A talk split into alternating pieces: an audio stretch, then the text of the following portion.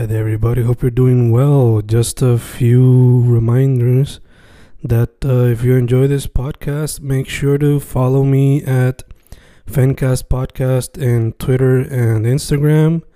Also, follow the YouTube channel and subscribe at Fanatic or Fencast. Spotify, if you can, also follow the podcast.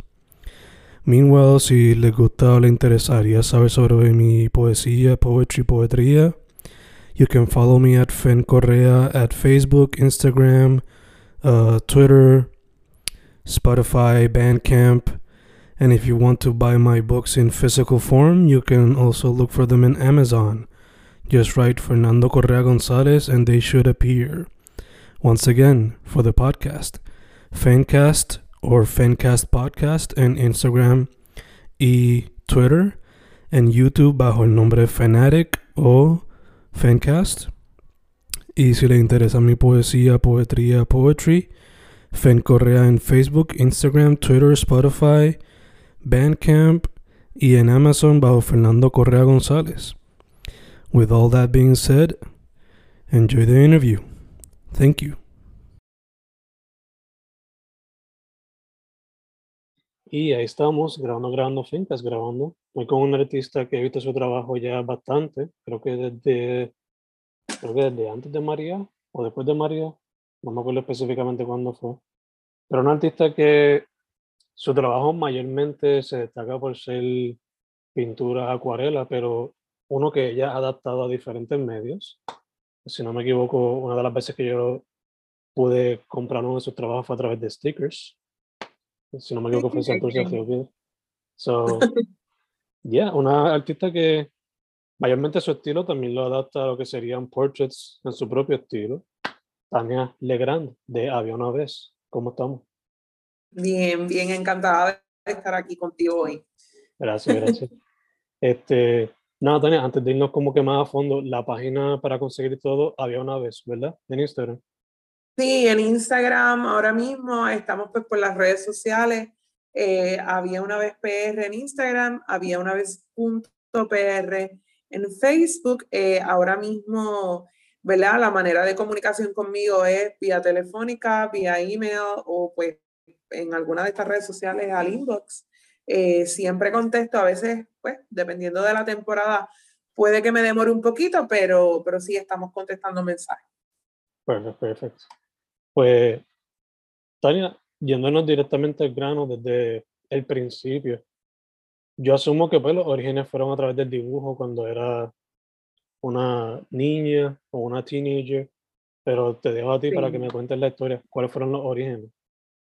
De había una vez, bueno, yo siempre la gente me pregunta que desde cuándo pinto y realmente yo no, no sé decir desde cuándo yo estoy pintando. Yo creo que eh, algo con lo que yo vine desde pequeña, que yo recuerde siempre, pues he estado dibujando desde niña, yo recuerdo que yo dibujaba, eh, ¿verdad? Como lo hacen los niños que dibujan tan pronto, pueden coger una crayola, un lápiz o algo eh, para escribir o dibujar, pues así lo hacen. Pues ese fue mi caso y desde entonces, pues digo yo, vine al mundo con cierta habilidad.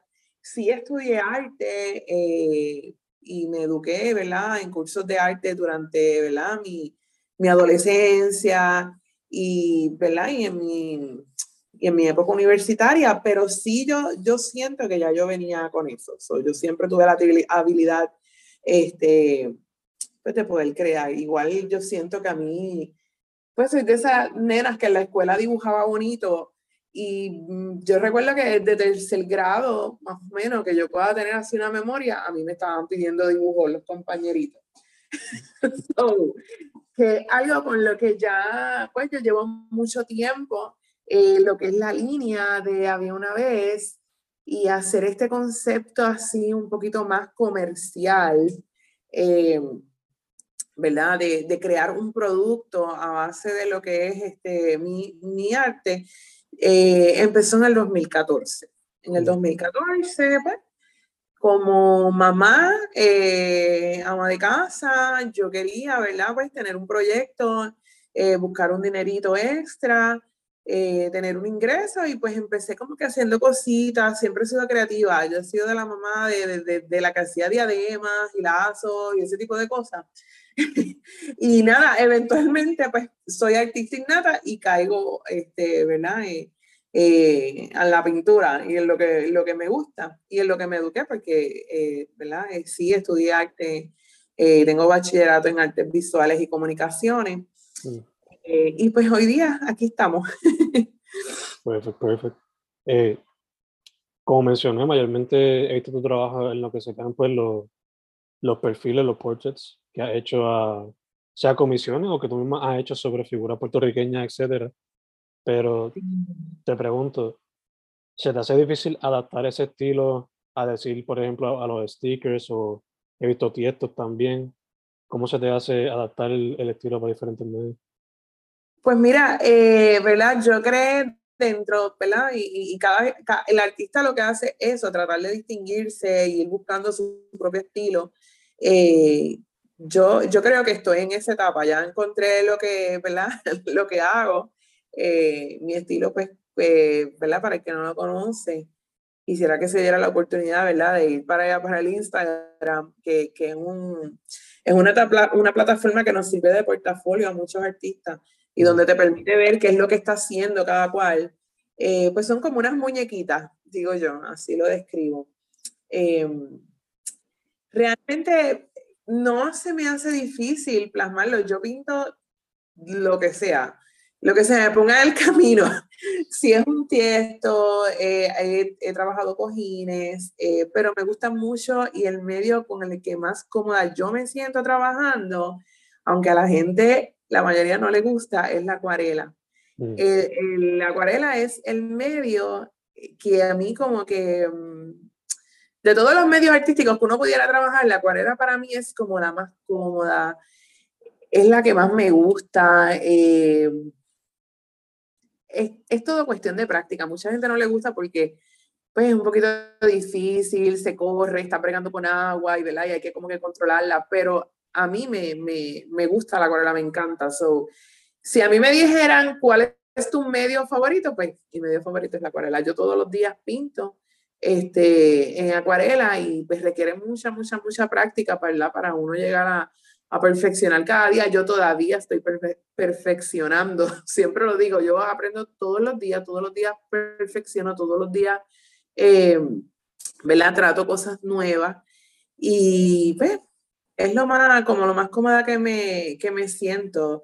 Eh, yo sí había trabajado con la acuarela antes, no tan a fondo como ahora, eh, pero, pero sí, ya había trabajado con ella antes eh, ¿verdad? Yo exploré de, todos los medios que, que habido y por haber explorado, eh, ¿verdad? Porque cuando uno te educas en arte, eso es lo que se hace, se, se exploran los diferentes medios y, y, eres un artista pues que eres multidisciplina, tienes, puedes trabajar la pintura en acrílico, como puedes trabajar la escultura, puedes trabajar, ¿verdad? Y ya de ahí en adelante, pues cada cual se especializa, pues lo mío es la acuarela, digo yo.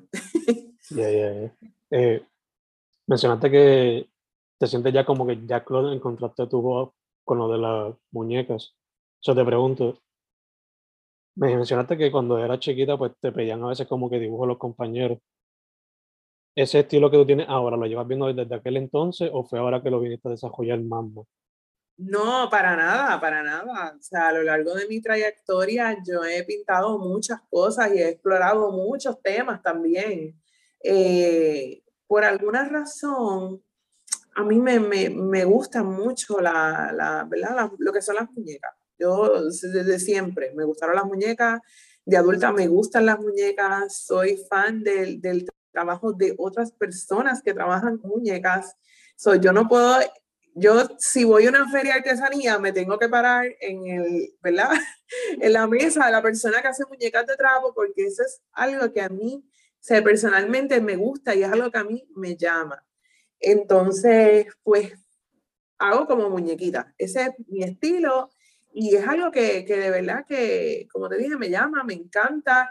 Lo puedo apreciar en otros artistas que también trabajan, ¿verdad? Otros estilos, eh, incluso muñecas físicas. Eh, eh, es algo que me gusta mucho. Todo lo que se ve así como cute, muñequitas, es, voy por ahí, voy por ese lado. Tengo, tengo dos hijas ya grandes, adolescentes, y, y es, es, como loco, ya yo no puedo comprar muñecas para ellas porque ya son grandes, pero compro para mí. Todavía compro, ustedes que para comprar muñecas y, pues me gusta como que tener las colecciones o las tengo por ahí, en el taller tengo dos o tres que he comprado, eh, además de las mías, tengo otras muñecas por ahí. Ya, ya, ya.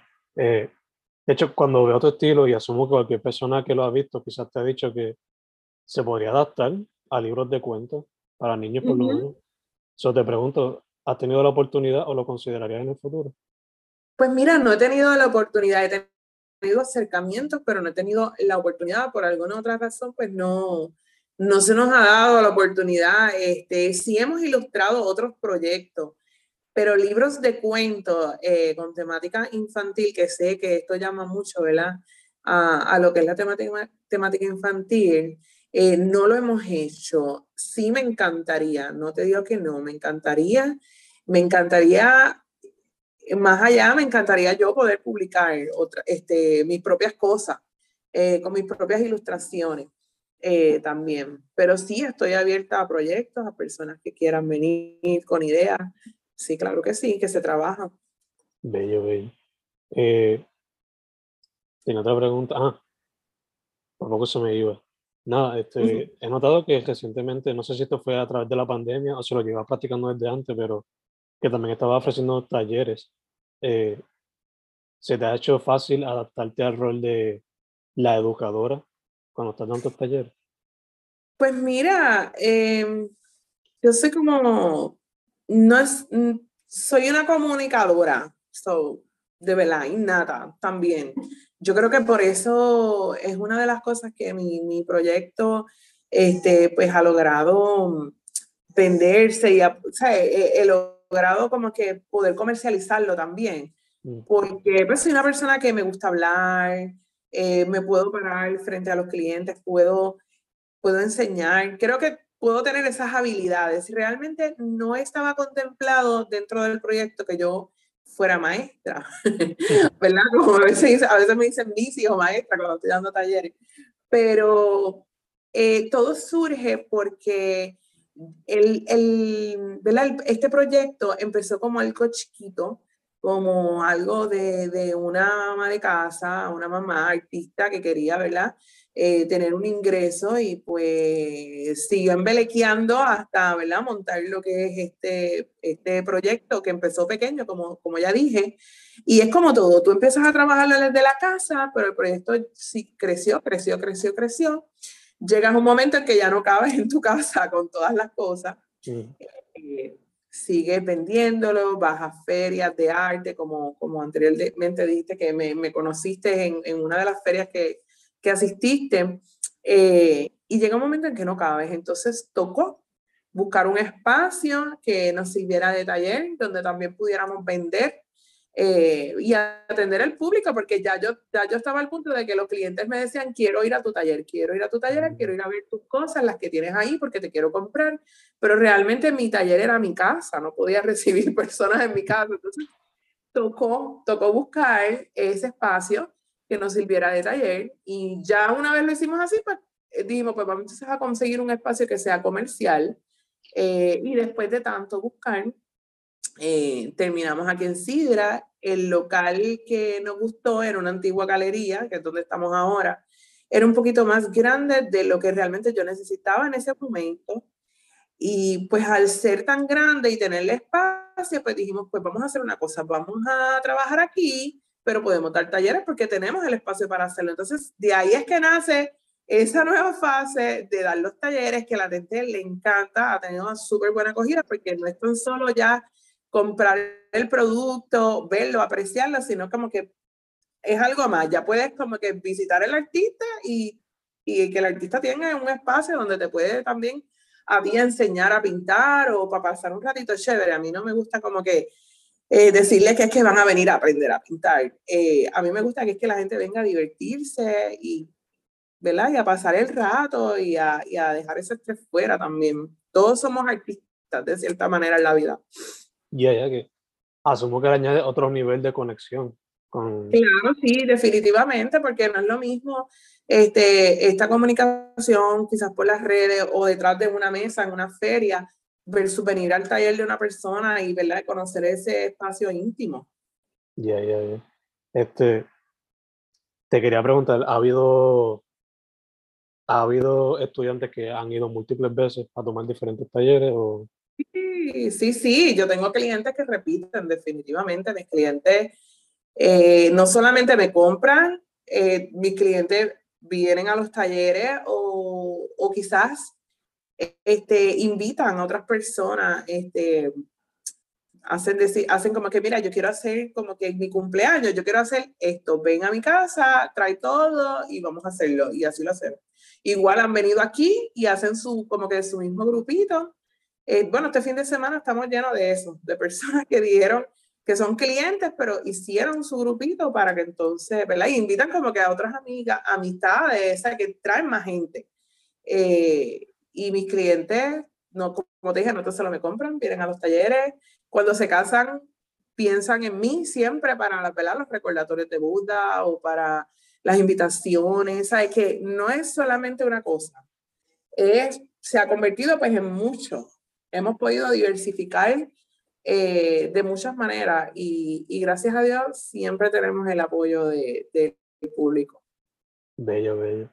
Me encanta porque siempre está este pensamiento en Puerto Rico de que no se puede vivir del arte o que por qué expresarlo si no puedes hacer chavos de eso.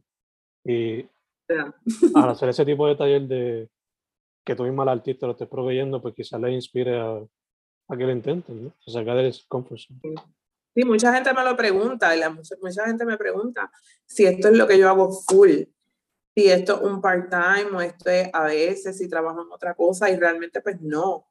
Eh, para muchas personas, ¿verdad? Es un poquito difícil de creer pero sí, se puede vivir. No es que vas a ser millonario, pero sí puedes vivir, puedes ganar un sueldo justo. Este, es un auto, es autoempleo. es autoempleo. Este, quería volver al tema del proceso creativo, que ahorita lo tocamos un poquito, pero te quería preguntar, ya que mencionamos también la palabra pandemia, ese momento de estar encerrado todo el tiempo, ¿te, afectó el proceso creativo de manera positiva, negativa, un poquito de los dos. ¿Cómo se vio ese momento? Pues mira, de, de, afectarnos nos afectó a todos. Este, pero más allá de la pandemia, em, en general todo, no fue la pandemia nada más, fue el huracán, fueron los terremotos. Siempre hay como algo nuevo eh, pasando algo no, está todo el mundo llamándome, perdóname. No te preocupes, no te preocupes. Y es que esto ha sido, eh, siempre es algo nuevo, entonces, no solamente como artista, más bien como emprendedora, sí ha sido un reto todo lo que pasa. Y el reto de emprender es precisamente estar como, no es solamente inventar y tener una idea de negocio o decir voy a hacer esto, y que sea rentable, sino que es como que te tienes que estar reinventando o inventando cada cosa, cada día, algo nuevo para poder seguir manteniéndote. Es, es, es fuerte. Eh, cuando vino la pandemia, gracias a Dios vinieron ayudas también, pero mientras eso pasaba, yo siento que ya como que, ya, ya, ya cuando la pandemia llegó, ya de cierta manera teníamos no sé, como, como estábamos preparados, ya estábamos advertidos por los terremotos, por el huracán. Déjame contarte, ah, ¿verdad? Y, y haciendo aquí un paréntesis, cuando yo inauguré mi taller el 16 de septiembre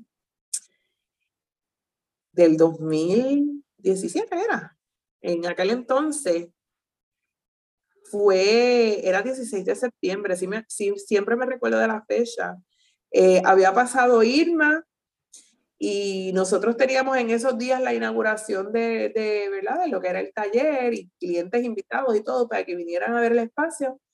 Eh, estando aquí, estando aquí, eh, como que en el opening, alguien me dice, sí, pero viene algo por ahí que se llama María, creo que salió otra. Y en efecto, tres días después llega el huracán María un negocio acabado de abrir. So, te puedo decir que este negocio se abrió tres días antes que llegara María. Y pues ya tú sabes lo que fue eso, ¿verdad? fue muy difícil. Definitivamente fue muy difícil. Aquí estuvimos hasta marzo sin luz. Pero yo creo que las ganas, el entusiasmo, pueden más que todo eso. logramos mantenernos abiertos. Si logramos mantenernos abiertos, abriendo tres días antes de María, ¿qué tú vas a vender cuando en, en aquella, aquel momento el arte no es una necesidad? El arte, ¿verdad? La gente lo compra porque le gusta, porque lo ve bonito, pero no es eh, una necesidad. Y, y logramos mantenerlo. era bien difícil la comunicación con los clientes, sabemos todos que no había señal. O sea, pasamos por tanto en aquel momento que de verdad que cuando vino la pandemia no era nada. Mm. En comparación con todo lo vivido aquí, cuando vino la pandemia realmente pues nada, se siguió trabajando. Cuando vino la pandemia, no es que, ¿verdad? No fue fácil, pero mira, teníamos internet, eh, podíamos hacer envío, eh, nada, una que otra cosa, nada comparado con el huracán. So, yo de verdad que no, no te pudiera decir como que ya la pandemia se echaba todo. Se cayeron algunas actividades, pero igual resurgimos. Empezamos a trabajar mucho más a distancia, inventamos talleres a distancia, kits de talleres, eh, trabajamos bodas a distancia. ¿Qué no hicimos? Y aquí estamos. que venga lo que venga que fue simplemente adaptarse a la situación y seguir para adelante. Sí, y vendrán situaciones, eh, vendrán cosas, van a seguir viniendo, van a seguir pasando, pero aquí estamos. Ya, ya, Mencionaste parte de esa experiencia de ser emprendedora. Yo, yo como del 2014 para acá es que noto como que una gran ola de mujeres emprendedoras, sea de pequeños negocios o como artistas, como que tirándose más la misión. So, te quería preguntar cómo ha sido tu experiencia y cómo tú has visto esta larga trayectoria que lleva ya casi una década activa. Sí, eh, sí, increíblemente ya vamos, vamos casi una década. Yo el otro día eh, lo comentaba con un cliente, yo le dije, me decía, ¿cuánto tiempo ya llevo? Como cinco años. No sé, como que no había hecho el cálculo y cuando yo vine a ver, yo dije, no, son como ocho años, wow. Es un montón, pero, ¿qué te digo? Es bien bonito es bien bonito. Yo creo que esto es eh, la respuesta a, ¿verdad? lo que estaba pasando en ese momento en específico en Puerto Rico, eh, donde quizás no había trabajo, la cosa estaba bien difícil. Eh, ¿verdad? Los jóvenes no conseguían trabajo, mucha gente emigró, pues los que se quedaron tuvieron que inventársela. Y yo creo que pues eso es producto de eso. Una vez la gente emprende, es bien difícil que vuelva para atrás a, al campo laboral. A muchos les ha pasado, pero yo creo que la mayoría, ¿verdad? Está trabajando para ellos mismos. Y yo pienso pues que ese, esa ola de 2014 para acá tuvo que ver eh, pues mucho en contexto con lo que estaba pasando en ese tiempo. Mm. Eh, y pues es, es, verdad, es parte de la cultura, es parte de lo que vivimos como pueblo. Ya, ya, eh, la vez aquella que yo compré los stickers era relacionado a figuras puertorriqueñas, si no me equivoco. Eso te quería preguntar, yo sé que siempre estás trabajando comisiones y cosas así, pero ¿tienes algún proyecto personal que estés trabajando que quizás lo pueda presentar a finales de este año o el año que viene? Pues mira, siempre, siempre estoy sacando cositas. Realmente me gusta me gusta crear cosas, ¿verdad? Este, que sean para vender, aunque se me limita mucho el tiempo con las comisiones. Gracias a Dios, ¿verdad? Siempre tenemos muchas órdenes, muchas cosas, eh, seguimos diversificando, estamos metiéndole bien fuerte a lo que es la industria de las bodas y los eventos. Entonces eso pues como que nos consume mucho tiempo y, y yo quisiera muchas veces, Dios mío, déjame hacer una colección, pero realmente pues los compromisos que ya tengo me quitan tanto tiempo que es difícil. Pero sí, siempre estamos por ahí, siempre que tenemos el brequecito sacamos algo nuevo. Siempre, siempre hacemos algo. Nice, nice. Eh, volviendo a lo de la experiencia, casi una década en esto, te quería preguntar, ya que también tienes hijas que son teenagers, ¿cuál sería tu consejo para esos teenagers que quizás quieran meterse a este mundo de la arte y de ser eh, emprendedor? Pues mira, eh, yo, ¿verdad? Tengo dos hijas creativas también, porque, ¿verdad? Lo que, lo que no se hereda, lo que se hereda no se hurta. Eh, son personas que son creativas.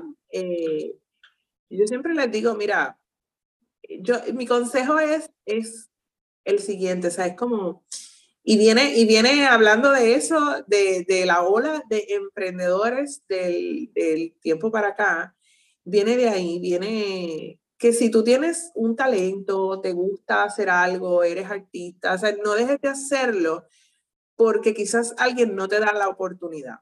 Si a ti no te dan la oportunidad, tú creas la oportunidad. de eso se trata. Es, es lo que hicimos eh, las mujeres que estamos ¿verdad? emprendiendo desde 2014 para acá y hasta desde antes. Uh quizás por la falta de empleo, eh, quizás este, pues porque eres un artista nuevo, porque nadie te conoce, nadie te da la oportunidad, no quiere decir que tú no vas a, a poder, ¿verdad?, este, mostrar tu arte o poder vivir de eso. Es un camino bien difícil, es, es fuerte, pero tú creas tus propias oportunidades. O si no empiezas, si no arranca, eh, pues no esperes, ¿verdad?, eh, poder vivir de eso. Es mejor es mejor empezar de cero, empezar sin nada o de a poquito y uno ve que no le está dejando, ¿verdad? Eh, pero para lograr en algún momento poder vivir de esto, eh, tienes que empezar por, algún, por, alguna, por alguna parte, con lo que sea que tú tengas, con tu celular. Si lo que tienes es tu celular y una nueva cuenta de Instagram, pues por ahí Y se puede. Yo pienso que se puede. Eh, igual, eh, siempre se los digo, si ustedes quieren tener sus proyectos, ténganlo, aunque tengas otro trabajo, pero tenlo, no, no dejes tu proyecto, ¿verdad? Lo, lo, no dejes de tener ese proyecto porque no tienes tiempo, porque no, tienes, porque no, no te está dejando dinero. Si eso es lo que a ti te llena, no hay nada más lindo que tú, no sé, despertarte todos los días con una idea nueva. Eh, ¿Sabes? No, no podemos cuando, cuando una persona es creativa, la mente es súper inquieta. Entonces, si tú no, ¿verdad? No estás como que constantemente en eso, ay, no sé, como que la, como que la creatividad, la musa, como que se va en baja y, y es difícil, como que se muere la musa y esa no era. Si tienes ideas, dale para adelante. Eso, yo pienso siempre eso. Bello, bello. Que si no, tienes, no te dan la oportunidad, tú creas la oportunidad. Ese es mi, mi, mi consejo. Bello, bello una manera perfecta para cerrar. Este, so, Tania, te pregunto otra vez, este, había una vez PR en Instagram y las redes sociales, ¿verdad? Sí, había una vez PR en Instagram, había una vez punto PR en Facebook, mi teléfono que es público, que es el 787-614-8538, eh, porque sé que también hay personas que quizás no manejan muy bien esto de las redes y prefieren comunicarse por teléfono. Yo también soy así. en parte. Y el email, había una vez punto pr arroba gmail. y aquí en Sidra a la orden, siempre. Perfecto, perfecto. Estaña, primero que todo, gracias por decir que sí para la entrevista. Gracias a ustedes. Segundo, mucha salud. Y tercero, para adelante. Este, Amén. Sí, sí. Eso siempre, ese es, otro, ese es otro dicho que yo tengo. Adiós que me dé salud, que lo demás yo me encargo. Esa y la de las oportunidades. Si no te dan la oportunidad, te dan la oportunidad. De preocupa. Su nombre es Tania Legrand. El proyecto es Había una vez. Una vez más, muchas gracias. Gracias.